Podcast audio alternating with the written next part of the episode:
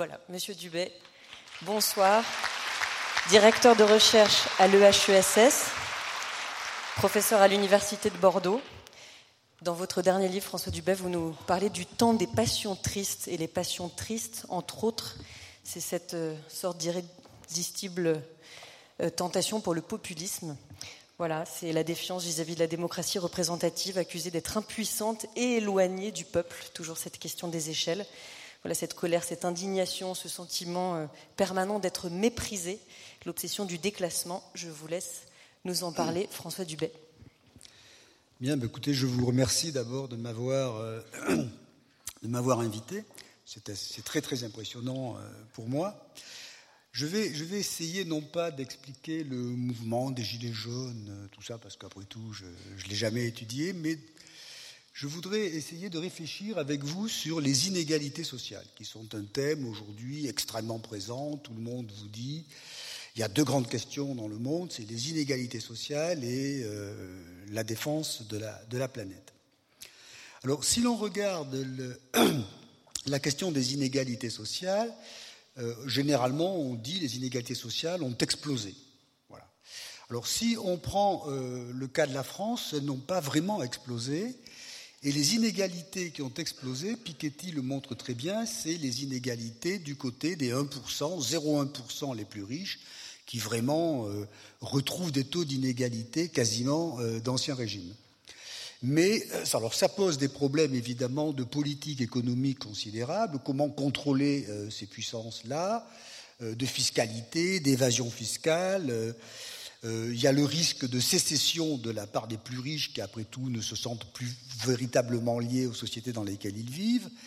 Mais je voudrais euh, parler, moi, d'autres inégalités qui sont peut-être plus importantes.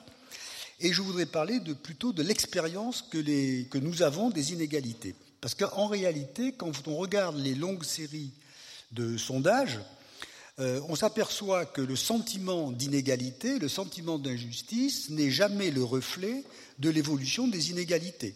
Je prendrai euh, euh, deux exemples. Quand la France des années qu'on appelle des Trente glorieuses voit les inégalités se réduire et qu'on pose la question aux Français, ils vous disent qu'elles explosent, alors que, objectivement, elles se réduisent. Quand on fait des comparaisons internationales sur l'opinion, euh, la France est parmi les pays, alors ça peut toujours choquer quand on dit ça parce qu'on a l'air euh, de collaborer, mais euh, la France est, un des pays les moins inégalitaires des pays comparables. C'est un pays qui consacre 34% de son revenu à la protection sociale, et c'est le pays, dans tous les pays comparables, dans lesquels on a le sentiment que les inégalités sont les plus fortes. Donc je crois qu'il ne faut pas réfléchir uniquement sur l'amplitude des inégalités, il faut réfléchir sur la nature des inégalités. Je crois que ce qui, est en train de se passer, c'est que les inégalités sociales changent de nature. Et les inégalités sociales qui comptent pour les acteurs sociaux, ça n'est pas nécessairement les inégalités qui opposent les 99% de la société aux 1% les plus riches, Malheureusement, les inégalités qu'il compte, c'est les petites inégalités. C'est les inégalités qui nous situent les uns par rapport aux autres. Et je voudrais rappeler qu'il y a beaucoup, beaucoup de monde entre euh, Neuilly et Chanteloup-les-Vignes.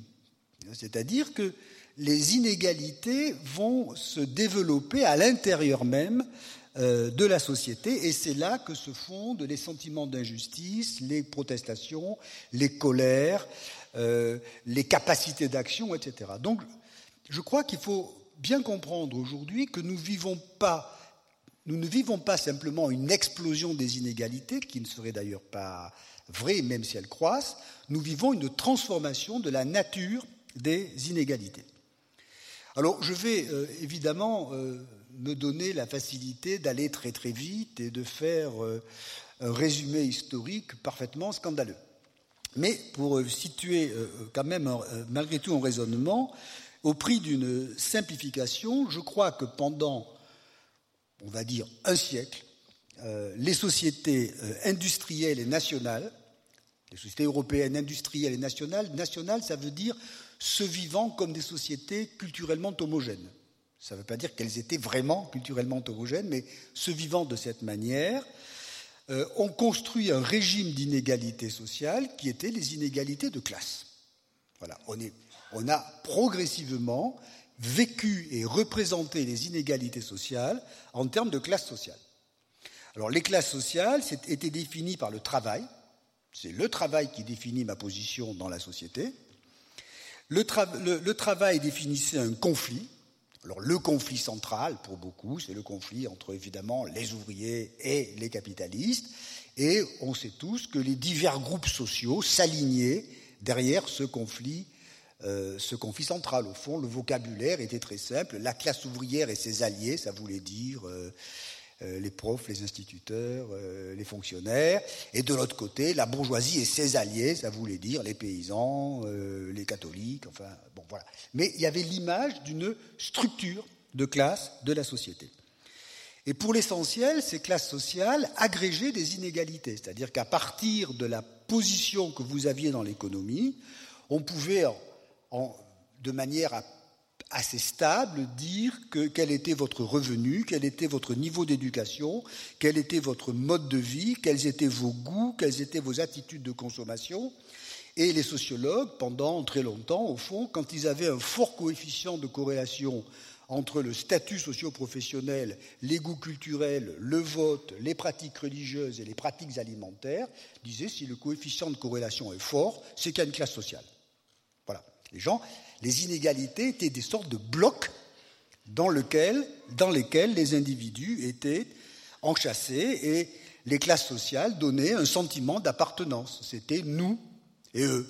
Voilà. Nous n'avons pas les mêmes goûts, nous ne sommes pas comme, eux, et entre les classes, il y avait quand même des barrières assez infranchissables entre ceux qui avaient des voitures, ceux qui n'en avaient pas, ceux qui faisaient des études, ceux qui n'en faisaient pas, euh, ceux qui allaient en vacances, ceux qui n'y partaient pas. Et cette identité collective, je vais très vite, on a beaucoup de témoignages là-dessus. J'ai moi-même fait des enquêtes il y a très très longtemps en Lorraine.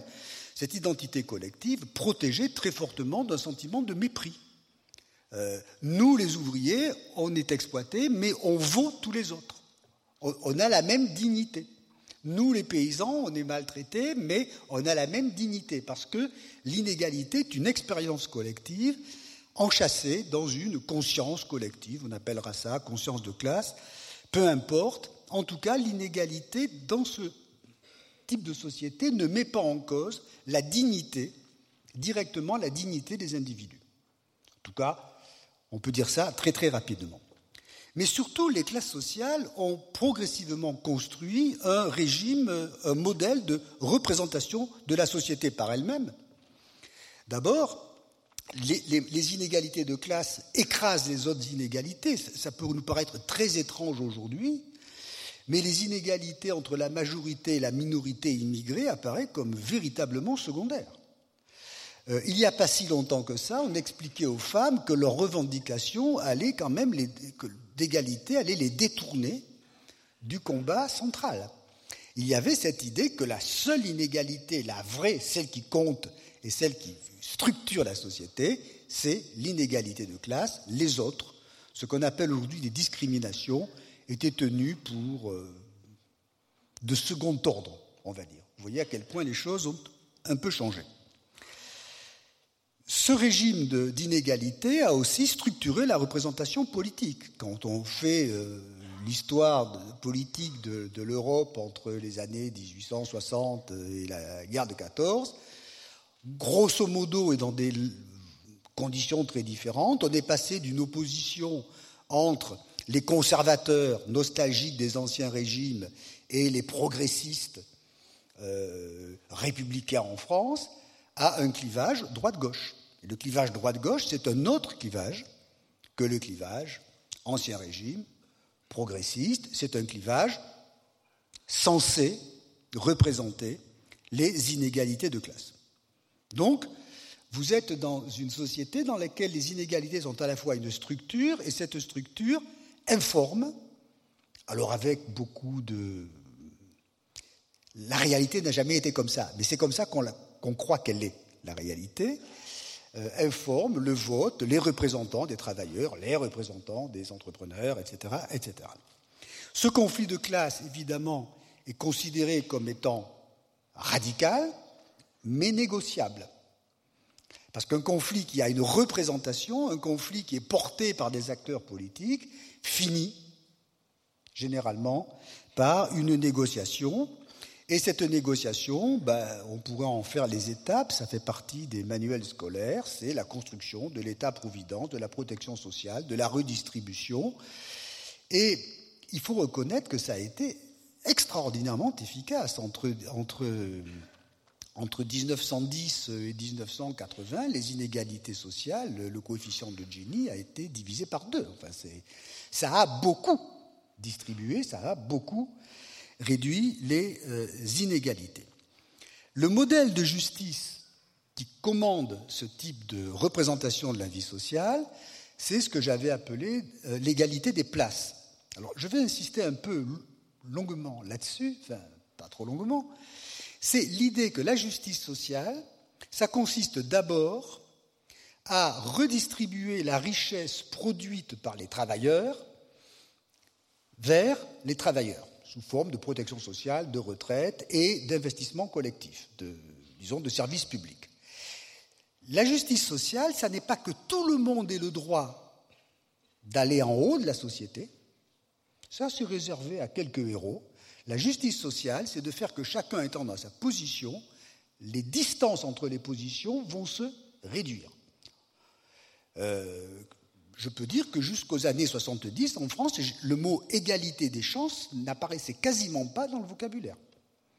On le, gardait à l'école quand un enfant de paysan était exceptionnellement doué, il fallait le pousser pour qu'il devienne instituteur, mais pour les autres, la promesse de justice, c'était que les conditions sociales allaient s'améliorer.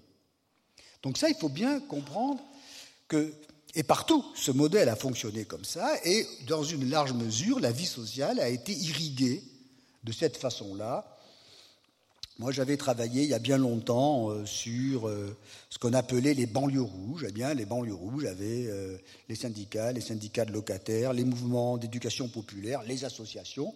Ça tenait. Et le camp d'en face, si je peux permettre, avait ses propres réseaux, ses propres associations, ses propres frères ennemis, qui fait qu'entre les individus et leurs inégalités et la vie sociale et politique, il y avait toute une série de médiations représentatives qui fonctionnaient, bon an, mal plutôt pas mal. Alors ce régime d'inégalité, et ça n'est pas une singularité française, j'avais envie, j'avais écrit est en train d'exploser, il a explosé. Voilà. C'est quasiment aussi radical que ce qui s'est passé entre l'ancien régime et la société industrielle. Voilà. Ce régime d'inégalité a explosé. Paradoxalement, les inégalités croissent et le système de classe disparaît, ce qui rend fou beaucoup euh, d'entre nous, enfin pas nous, mais ceux qui ne sont pas dans cette salle, euh, qui vont, euh, qui vont comment dirais-je, durcir le vocabulaire de classe pour désigner des choses qui n'en sont plus. vous imaginez qui je peux viser, ça n'a aucune importance. Donc, ce régime s'est décomposé par la multiplication des statuts, des qualifications, l'éclatement de la classe ouvrière, euh, la prolétarisation des employés. Aujourd'hui en France, les employés sont en général plus mal payés que ne le sont les ouvriers, alors que traditionnellement, euh, ils, étaient, euh, un peu au-dessus. La multiplication des statuts, bon, on est sorti de, de ce système-là. On en sort aussi, évidemment, parce que euh, ce qu'on appelle la mondialisation, ce qui est à la fois euh, indispensable à dire et, plutôt difficile à définir, fait que vous avez des multiplications de marchés autrefois. Dans la société industrielle nationale, les grands marchés étaient nationaux. Aujourd'hui, euh, vous avez la juxtaposition de marchés locaux dans la banlieue de Toulouse et Airbus. Ils ne vivent pas dans le même monde, du tout. ils ne sont pas dans, dans, les mêmes marchés, ils ne sont pas dans les mêmes dans les mêmes univers. Dans un grand nombre de cas, vous avez la séparation du patron et du propriétaire. J'avais étudié la sidérurgie lorraine, j'aimais beaucoup la sidérurgie lorraine parce que euh, au-dessus de l'usine, il y avait le château des deux Vendelles, qui était et le patron et le proprio. Aujourd'hui, quand les gens font grève, quand l'usine ferme, ils sequestrent les cadres pour savoir qui est le patron. Euh, pour savoir qui est le propriétaire, excusez-moi. Parce qu'ils découvrent que le patron n'est pas le propriétaire. Que le propriétaire, d'ailleurs, peut-être n'existe pas. Ça peut être un fonds de pension, ça peut être un tas de choses comme ça. Et puis surtout, euh, nous vivons le déclin de ce qu'on pourrait appeler la société westphalienne, c'est-à-dire la société qui est définie comme l'emboîtement d'une souveraineté politique, d'une économie nationale et d'une culture nationale. Les Français se sont représentés comme ça, et quand j'allais à l'école, j'étais convaincu que la France était comme ça. Qu'entre le général de Gaulle et le Parti communiste, on était bien d'accord que la France était comme ça. C'était une culture nationale, un territoire national, un État national, une bourgeoisie nationale, à nous. Voilà, que c'était comme ça. Évidemment, aujourd'hui, euh, si les gens deviennent souvent euh, nerveux, c'est parce que s'ils ont partagé cet imaginaire, ils voient bien que cet imaginaire n'existe plus, l'économie n'est plus nationale, euh, la culture, elle est nationale, mais elle est devenue, comme on dit, plurielle et ça n'a rien de scandaleux, mais plus personne n'imagine qu'elle est véritablement nationale. Euh, et l'État euh, a perdu une grande part de sa souveraineté. Euh, je veux dire, quand un État, au fond, ne bat plus monnaie, il a déjà perdu une grande part de sa souveraineté. Donc ce monde s'est complètement défait. Et en même temps, l'enrichissement de la société a euh, développé ce que euh, Edgar Morin appelle un cracking culturel. Quand vous lisez les enquêtes euh, sur la culture des années 60, c'est encore, je dirais, le monde à la Bourdieu, si je peux me permettre cette vacherie entre collègues. C'est-à-dire les ouvriers mangent comme ça, les paysans mangent comme ça, les, les ouvriers ils aiment l'accordéon, les bourgeois ils aiment l'opéra, chacun chez soi. Aujourd'hui, quand vous regardez les enquêtes de consommation culturelle, vous aimez et le hard rock et l'opéra, et euh, vous êtes dans un système extrêmement hiérarchisé, de distinction extrêmement continue, dans lequel les individus d'ailleurs veulent se distinguer des autres et se singulariser parmi leurs pairs, ce qui rend euh, les choses encore plus, encore plus compliquées. Et dans ce système-là, évidemment, les inégalités fines, les petites inégalités deviennent extrêmement euh, sensibles, extrêmement euh, violentes d'une certaine manière. Je vais prendre un exemple pour bien me faire comprendre. Quand j'étais au lycée, c'est-à-dire vraiment il y a très longtemps, au siècle dernier, la jeunesse française était, si vous preniez les gens de 16 ans, eh bien, ce n'est pas compliqué. 16% des gens de 16 ans étaient au lycée. 15% des gens de 16 ans, excusez-moi, étaient au lycée. Euh, une dizaine de pourcents étaient dans des formations professionnelles. Les autres, il faut s'en rappeler, étaient au travail. Donc vous aviez des mondes. Le monde des lycéens, le monde des jeunes travailleurs et euh, ceux qui étaient encore dans un système vaguement intermédiaire. Et au fond, vous aviez des distances considérables et des sentiments d'ailleurs de, relative indifférence de ces mondes par rapport aux autres. Quand vous prenez aujourd'hui le monde scolaire, tout le monde y est entré, et ce monde n'est plus défini par par l'opposition de ceux qui sont et de ceux qui n'y sont pas, mais par des barrières extrêmement fines et absolument obsédantes concernant l'établissement, la filière, la langue rare, euh, euh, le diplôme, euh, l'université, c'est-à-dire qu'on est dans un monde où les inégalités fines dominent l'expérience scolaire à l'intérieur même du monde scolaire. Et je peux vous dire que le sentiment d'inégalité dans ce monde est beaucoup plus vif qu'il ne l'était dans le monde d'autrefois, parce que j'ai sous le nez l'inégalité qui me menace. Et dans cette salle très très honorable, dont je fais partie, nous sommes tous prêts à condamner les inégalités scolaires de la manière les plus radicale, mais nous sommes aussi tous prêts à faire n'importe quoi pour que nos gamins bénéficient de l'inégalité qui leur sera la plus favorable. Parce que nous savons que les petites inégalités seront décisives pour eux. Et donc, on peut aboutir à ce paradoxe étrange que Tocqueville aurait très bien expliqué. Les inégalités se réduisent, mais le sentiment de leur croissance se développe et de moins en moins supportable. Évidemment, sortir de ce système, ça peut expliquer pour une part la faiblesse des syndicats, ça explique très largement la transformation du vote de classe, alors je vais être très caricatural, il y a encore 30 ans, les, électeurs de gauche étaient moins riches et scolairement moins qualifiés que les électeurs de droite.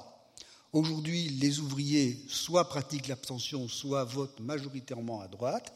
Et l'électorat de gauche, dont je fais partie, est défini par un niveau de revenu plus élevé que l'électorat populaire et surtout par un niveau de qualification scolaire considérablement plus élevé. Tout se passe comme si ceux qui avaient échoué à l'école se vengent. Et j'en suis convaincu. Je pense que la haine des élites, c'est le ressentiment à l'égard d'un système qui a dit venez, on va vous élever et qui en réalité vous a fait rentrer par la porte et chasser par la fenêtre. Donc, ce système a disparu, et pas seulement en France. Je veux dire, il disparaît sous des modalités diverses dans toutes ces vieilles sociétés industrielles nationales. Et à la place de ça, on a un, ensemble d'inégalités qui ne sont plus vraiment un système, au fond, qui sont une multiplication des inégalités. La liste est infinie. La liste est infinie. Plus personne ne raisonne simplement avec les catégories de l'INSEE, vous savez les ouvriers qualifiés, moins qualifiés, moins qualifiés, les, cadres très qualifiés, moins qualifiés, etc. Tout le monde multiplie les critères d'inégalité. Il y a les riches et les pauvres, les urbains et les ruraux, les périphériques, les protégés, les précaires, les qualifiés, les hommes, les femmes, les majorités, les minorités. Ça fait déjà beaucoup de monde. Et chaque sociologue, d'ailleurs, généralement se choisit son inégalité comme une sorte d'espèce zoologique qu'il va cultiver lui-même. Euh, et de l'autre côté, vous, croisez ça, si j'avais un tableau, parce que je ne résiste pas à faire des tableaux, mais j'avais un tableau, je croiserais ça avec les inégalités d'accès. Vous prenez les riches, les pauvres, les femmes, etc., puis vous mettez en face la santé, la culture, la mobilité. Et vous avez un tableau qui fait facilement 100 cases, 10 groupes et 10 inégalités d'accès. Tout ça ne, ne s'agrège plus, sauf évidemment en haut, où on a tout.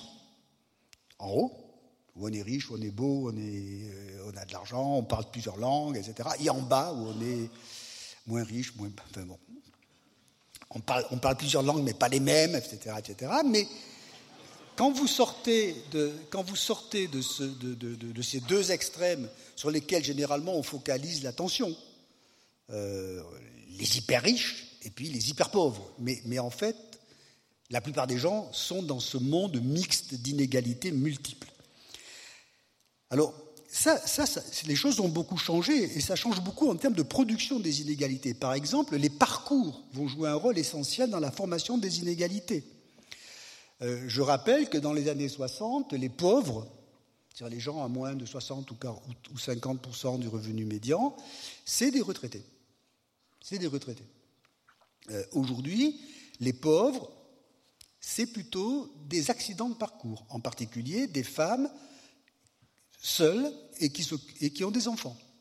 Le, divorce, c'est une expérience amusante, euh, boulevard Saint-Germain, c'est une expérience euh, épouvantable quand il faut que vous avez deux équivalents du SMIC et, que d'un seul coup, il faut avoir deux appartements, deux voitures, deux vacances, etc. etc. D'un seul coup, vous plongez dans la pauvreté. Mais on pourrait multiplier les exemples de parcours, de ce point de vue-là, les parcours professionnels, les parcours résidentiels, donc, on est dans un système où les inégalités ne sont plus, sont, évidemment données au départ, mais ensuite où l'histoire même de, la vie va les hypertrophier, les réduire, et chacun est pris dans, cette affaire-là. Je vais prendre un, exemple pour bien me faire comprendre. C'est que les, les, grandes inégalités finales sont souvent le produit, et c'est un peu déprimant sur le plan politique, les grandes inégalités finales sont souvent le produit de l'agrégation de petites inégalités initiales. Alors je vais vous faire un, topo de niveau CM2. Donc euh, voilà. Imaginez que vous ayez deux groupes d'élèves, des, défavorisés et défavorisés. Imaginez que les défavorisés, chaque fois qu'ils passent une épreuve, ils sont, ils sont reçus, ils réussissent dans 50% des cas. D'accord? Imaginez que les favorisés, chaque fois qu'ils passent une épreuve, ils sont reçus dans 80% des cas. Jusque-là, ça va.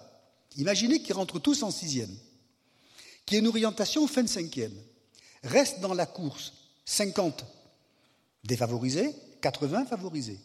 Imaginez qu'il y ait une orientation fin de seconde.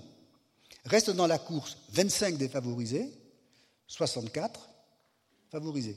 Imaginez qu'il y ait des bacs avec mention, des bacs sans mention. Reste dans la course 12,5 défavorisés, 80% de 64, environ 50 favorisés. Imaginez qu'il y ait des classes préparatoires. Il en reste 6 défavorisés en classe préparatoire, il en reste 40 euh, chez les favorisés. Et imaginez qu'il y en a qui, accèdent, euh, je ne sais pas, Sciences Po Paris, eh bien, il y en aura 3 défavorisés et il y en aura 32 favorisés. L'écart initial était de 1,6. Vous avez 5 épreuves sélectives et l'écart est de passer à 10. Et donc, vous n'êtes pas dans un système où il faut nécessairement de très fortes inégalités de départ pour avoir des grandes inégalités finales. Il suffit d'avoir des petites inégalités et des parcours qui les répètent à l'infini. On peut faire le même raisonnement sur la santé. On peut faire le même raisonnement dans un tas de domaines. On est dans un système où les inégalités s'individualisent et se rejouent sans cesse. On pourrait. Alors, évidemment, ça, peut rendre euh, très nerveux. Euh, si vous prenez le cas de la production des élites. Donc, les élites, on va rester français, ça veut dire. Euh, le, alors, chacun a ses propres classements. Enfin, on va dire L'ENS et Polytechnique à égalité, pour ne vexer personne. Et puis Centrale, et puis machin, et puis HEC, euh, et puis euh, Sciences Po Paris, et puis Sciences Po Bordeaux en dessous. Voilà. Voilà, vous faites ça. Voilà, vous avez les, vous voyez les élites. Le nombre, le nombre de, membres, d'élèves de ces établissements d'élite n'a pas tellement bougé en l'espace de 50 ans. Il y a plus de polytechniciens, il y a plus de normaliens, mais ça n'a pas explosé. En revanche, le nombre de bacheliers qui peuvent prétendre, accéder aux élites a été multiplié par 6. Donc dans les années 60, les élites sont ce qu'elles sont, 15% des, des, jeunes Français peuvent prétendre y rentrer. Aujourd'hui, 80% des jeunes Français peuvent prétendre y rentrer, mais le recrutement est resté le même. Et la légitimité des élites s'effondre. Parce que c'est devenu parfaitement injuste, même si, au fond, Rien n'a changé dans le recrutement des élites. Je ne sais pas si je me fais bien euh, comprendre. Parce que j'essaie de comprendre pourquoi les gens deviennent un peu nerveux. Euh, ils deviennent un peu nerveux parce qu'au fond, on leur fait des promesses que le fonctionnement même du système empêche de tenir. Je vais prendre un autre exemple. Si vous faites un tableau de mobilité aujourd'hui, de mobilité sociale, vous savez, vous prenez la profession du père ou de la mère et la profession des enfants si vous faites un tableau avec 18 catégories professionnelles, un tableau très précis, donc 18 catégories professionnelles des, des, parents, 18 catégories professionnelles des enfants, vous vous rendez compte que tout le monde bouge. Je crois que la catégorie la plus stable, c'est les ingénieurs dont 21% des enfants seront ingénieurs à leur tour. Mais pour le reste, tout le monde a bougé. Mais si vous ramenez ce tableau à quatre catégories, ceux d'en haut, ceux du milieu supérieur, ceux du milieu inférieur et ceux d'en bas, plus personne ne bouge. Pas grand monde ne bouge. Et vous comprenez ce qu'on appelle euh, une expérience paradoxale. Tout le monde bouge. En réalité, ça veut dire que plus rien n'est garanti. Le fait que mon père soit ouvrier ne me garantit pas que je le serai à mon tour. Le fait que mon père soit employé ne me garantit pas que je serai à leur tour. Et en même temps, je n'ai pas une promesse de véritable mobilité. J'ai les dégâts de l'incertitude plus les blocages de l'immobilité. Euh, je signale d'ailleurs, il y a ici des spécialistes des sondages bien meilleurs que moi, que le sentiment de déclassement, du risque de déclassement des Français est absolument euh, considérable, alors que le déclassement réel n'est pas si grand que ça.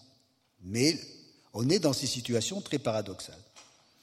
J'ajoute que ce qui change aussi avec le régime d'égalité dans lequel nous sommes, c'est que nous avons quitté le, modèle de l'égalité des places. Au fond, l'égalité des places, c'est tu resteras ouvrier comme ton père, mais tu vivras mieux que lui parce que les, riches auront redistribué. Le modèle aujourd'hui absolument hégémonique, c'est l'égalité des chances. Vous, ne cessez de dire, on ne cesse de dire que tout le monde a le droit parce qu'on est tous égaux, d'accéder à toutes les positions sociales. Mais le modèle de l'égalité des chances, qui est un modèle au fond de type sportif, la compétition est équitable et le meilleur gagne, ça n'est pas véritablement une recherche de l'égalité, c'est plutôt la recherche d'inégalité juste, parce qu'elle ne tiendrait qu'au mérite des individus. C'est ça qui est en train de basculer. Alors ça a plusieurs conséquences. Première conséquence, évidemment, c'est que l'expérience des inégalités qui était construite sur l'idée on est exploité, on nous doit quelque chose, a complètement basculé sur le thème des discriminations. Moi, je suis très frappé, très très frappé, d'abord de voir que quand la HALD a été créée, il y avait quatre critères de discrimination la race, entre guillemets, la religion, le sexe et la sexualité. Euh, aujourd'hui, on est à 22 critères. 22 critères, ça veut dire que tout ce qu'on vivait comme des inégalités sociales sont perçus comme des discriminations. Je ne sais pas si je me fais bien comprendre. Au fond, avant, je suis pauvre parce que je suis exploité, maintenant je suis pauvre parce que je suis discriminé. Et l'expérience des discriminations, elle, elle, est de nature complètement différente, parce que, bien sûr, euh, si je suis discriminé, c'est qu'il y a une intention de me discriminer, c'est qu'il y a une volonté de me discriminer, etc. Et puis ce modèle-là de l'égalité des chances, s'il fonde de l'orgueil des vainqueurs, j'ai gagné le match, j'ai gagné la compétition et je ne dois mon succès qu'à moi-même, il fonde aussi l'humiliation des vaincus. Moi, j'ai beaucoup travaillé sur l'école. Les élèves sont sans cesse convaincus que s'ils ont échoué, c'est de leur faute. Et si vous avez échoué de la part de, en étant vous-même responsable de votre échec, eh bien, il vous reste soit à vous détester, soit à haïr les autres. Et en général, les élèves qui posent des problèmes, ils se détestent et ils foutent le feu à l'école. Ils font les deux à la fois. C'est comme ça. Et on est passé, au fond, le modèle de l'égalité des chances est un modèle cruel, parce qu'il dit aux vainqueurs, tu ne dois rien aux autres, tu ne dois tout à toi-même, il dit aux vaincus, tu dois tout à toi-même aussi. Moi, j'avais fait des enquêtes où je demandais aux gens, il y a dix ans de ça, expliquez-moi comment vous êtes devenu ouvrier. Tout le monde me disait, parce que j'ai fait le con à l'école. Personne ne disait, parce que mon père est ouvrier, que c'était un destin. Tout le monde disait, c'est de ma faute. Et d'ailleurs, il rajoutait, mais mes gosses, je vais les tenir sérieusement, on va voir le résultat. Bon.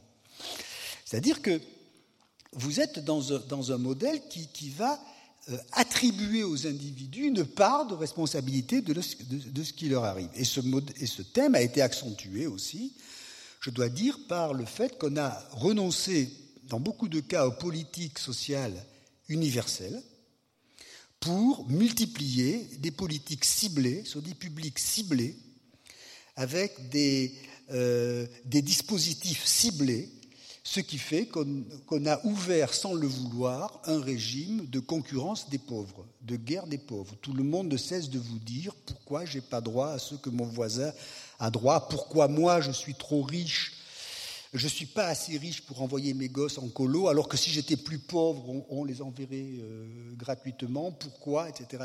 Donc, à la fois les inégalités se sont multipliées et les politiques sociales je crois qu'elles ont une responsabilité. Enfin, le modèle que nous avons eu de multiplication des politiques n'a cessé de les multiplier avec des, euh, des, droits d'accès qui sont de plus en plus singuliers. Je peux changer de voiture à condition que, je peux changer, etc. etc. Alors, l'expérience des inégalités a totalement changé de nature. Elles sont, quand on interroge les, les individus, ils vous disent l'inégalité est une, est une blessure ce n'est pas une expérience collective, c'est une épreuve personnelle. Et donc, vous l'avez peut-être remarqué avec les Gilets jaunes, qui ont été interviewés pendant des mois, le, mot qui revient sans cesse sur leur bouche, c'est le mépris. Je suis méprisé. Et je suis méprisé euh, parce que je suis au fond conduit à me vivre comme l'auteur de ce qui m'arrive et vous m'obligez à l'assumer. Donc je suis méprisé. C'est un mécanisme assez banal du, euh, du, ressentiment. Et donc, je suis méprisé, je souffre, j'ai raison de souffrir, et je vais avoir une sorte de d'économie du respect. Ce que j'exige, c'est le respect. Je, je, suis très frappé par ce vocabulaire-là. Alors, je ne veux pas rentrer dans des débats, mais le président ne nous écoute pas, il nous méprise et nous manque de respect. Le président nous écoute, il nous méprise et nous manque de respect. Les médias parlent de nous euh, c'est parce qu'ils nous méprisent et nous manquent de respect. Les médias ne parlent pas de nous, ne nous donnent pas la parole, c'est parce qu'ils nous méprisent et nous manquent de respect. Je, veux dire que là où il y avait des sentiments sociaux et politiques et économiques d'exploitation, il y a une sorte de blessure morale qui s'est développée. Alors ça a pas mal de conséquences. Je vais être un peu brutal, mais ça développe un style paranoïaque. C'est-à-dire que dès lors que vous êtes tenu d'assumer ce qui vous arrive parce que c'est votre histoire de vie, parce que ça a été compliqué, etc., eh bien, il vous reste, et d'ailleurs qu'il n'y a plus vraiment d'adversaire social, je rappelle que les Gilets jaunes, c'est très intéressant, ont accusé la totalité du monde, sauf les patrons. C'est très troublant, il y avait beaucoup de petits patrons parmi eux, et, c'est la faute, au fond, ben, au grand récit, au grand récit de l'adversaire caché et qui est d'autant plus efficace qu'on ne le voit pas. Bon, donc euh, vous, vous, vous, avez, vous faites ce que votre marché, c'est pas, ça peut être euh, les riches, ça peut être euh, les musulmans, les juifs, les hommes, les femmes, les étrangers. tout, tout est possible parce que mon expérience des inégalités n'est plus une expérience collective prise dans un rapport social collectif, elle devient une blessure personnelle. il faut bien que j'en trouve une sorte de, de cause. Et le sentiment d'inégalité va se manifester aussi par quelque chose qui est très très fort dans les, dans les enquêtes, qui est une hostilité envers ceux qui sont au-dessus, mais aussi une hostilité envers ceux qui sont au-dessous. C'est-à-dire qu'on est dans une triangulation du jugement social, je me distingue de ceux qui sont au-dessus, qui me méprisent, etc., et de ceux qui sont au-dessous, qui bénéficient d'un soutien et d'une aide qu'ils ne méritent pas. Alors je vous, fais, je vous donne un test extrêmement simple à faire euh, ce soir en famille. Euh, vous lancez la question du chômage. Et vous allez voir, euh, hors d'œuvre, c'est toujours comme ça que ça se passe. Le chômage est un scandale, et à peine amorcé le plat de résistance, quand même les chômeurs abusent. Et, si ça ne marche pas comme ça, vous me passez un coup de fil. C'est automatique. Et vous pouvez le faire sur un tas de sujets vous êtes dans cette phase-là. Après tout, l'électorat de Trump, il déteste les riches, mais il déteste encore plus les noirs. Donc, euh, voilà, il se définit, sa dignité, il l'obtient dans une sorte de haine croisée euh, des uns et des autres. Alors ça, c'est l'expérience individuelle qui est aussi, il faut bien, il y a des aspects un peu, un peu plus sympathiques, c'est qu'il y a aussi quand même une dissociation, de, je dirais, du malheur public et du bonheur privé. C'est vieux thème. Quand on fait des entretiens, les sondages le montrent aussi. Les sondages sont assez intéressants. Les gens, tout va mal. Quelquefois, les Français décrivent leur société d'une manière très très étrange. C'est pire que la Turquie. Enfin, c'est terrible. Et vous dites, et pour vous, ça va? Ben, Moi, ça va. Moi, ça va. Euh, le, monde euh, s'effondre, mais, mais, mais, moi, ça va. Et ça, c'est un thème très, très ancien, très, très constant. Et heureusement qu'il y a ça. Heureusement qu'il y a cette idée qu'au fond, on construit quand même sa vie, mais euh, dans un monde qui ne le permet plus. Au plan collectif, évidemment, vous avez euh, cette expérience des inégalités tant qu'elle est hors représentation politique, parce qu'elle n'est plus politiquement représentée. Elle n'est plus politiquement représentée. Elle développe l'hostilité aux élites.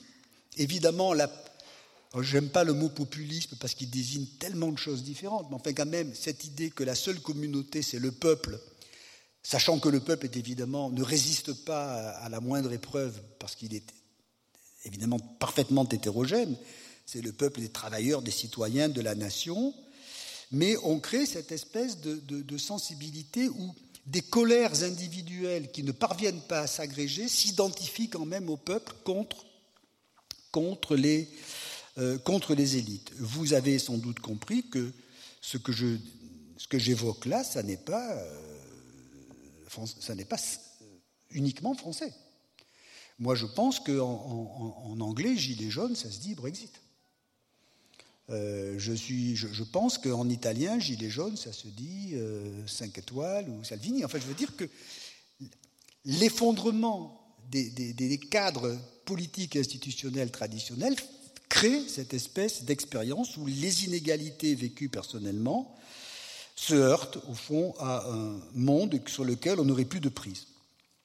Évidemment, euh, c'est très difficile dans ce cadre-là de construire des représentations, des programmes, des mécanismes de représentation. Les Gilets jaunes sont encore un cas très, très intéressant, puisque euh, chaque fois qu'un leader a pu émerger, il s'est fait tuer dans la minute. Euh, et j'avais hier, lundi, des entretiens avec des Gilets jaunes qui disaient Mais c'est normal parce que personne ne peut parler pour moi. Puisque mon expérience est tellement singulière qu'il peut y avoir la chaleur de l'action qui nous unit, mais certainement pas un porte-parole qui parle en notre nom à tous. Pour ceux qui ont des souvenirs, ça rappelle une AG d'étudiants. Mais ça ne produit pas véritablement de la décision politique. Donc, évidemment, cette, expérience des inégalités engendre la nostalgie d'un monde perdu, d'un monde qui n'a jamais existé, mais d'un monde perdu où on était tous euh, des travailleurs, où on était tous une nation, où l'État était capable de nous aider. Et euh, ça opère ce glissement des problèmes sociaux vers des problèmes identitaires, ce qui est quand même aujourd'hui le, le, mécanisme majeur et peut-être le danger majeur, c'est-à-dire que vous interprétez des problèmes sociaux en termes de culture et d'identité, parce que là, vous avez le sentiment d'avoir une prise, de reconstituer euh, des identités, des nous, etc. Alors cette évolution, je, le précise, elle n'est pas seulement française, et elle n'est pas seulement ce qu'on appelle dans un vocabulaire déjà daté un effet de la crise économique. Parce qu'on observe strictement la même évolution dans des pays qui économiquement vont très bien. Le plus frappant d'entre eux, c'est la Norvège.